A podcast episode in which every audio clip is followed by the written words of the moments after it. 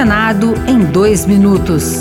Eu sou Ricardo Nacaoca e você ouve agora as principais notícias do Senado Federal desta sexta-feira.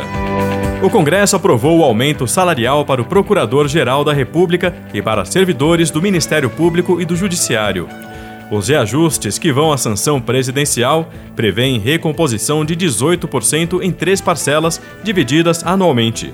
O relator Fernando Bezerra Coelho, do MDB de Pernambuco, defendeu que os reajustes estão dentro dos limites da Lei de Responsabilidade Fiscal e do teto de gastos. Cada instituição e cada poder fará essas reposições salariais dentro dos seus orçamentos. Portanto, não haverá gasto a maior. Vai ser preciso racionalizando despesas, a saúde dos brasileiros ganhou destaque na Comissão de Assuntos Sociais, com a aprovação de diversos projetos de lei.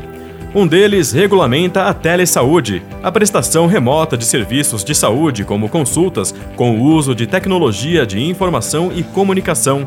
O projeto aguarda a sanção presidencial para virar lei. Também foram aprovados os que regulamentam as profissões de educação física, salva-vidas e gari e o exercício da acupuntura.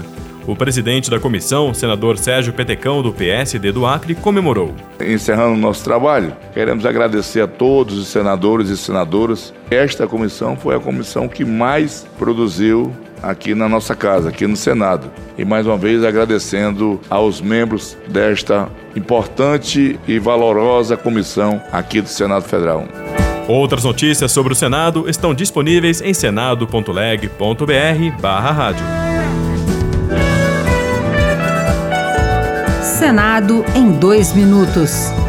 Uma produção Rádio Senado.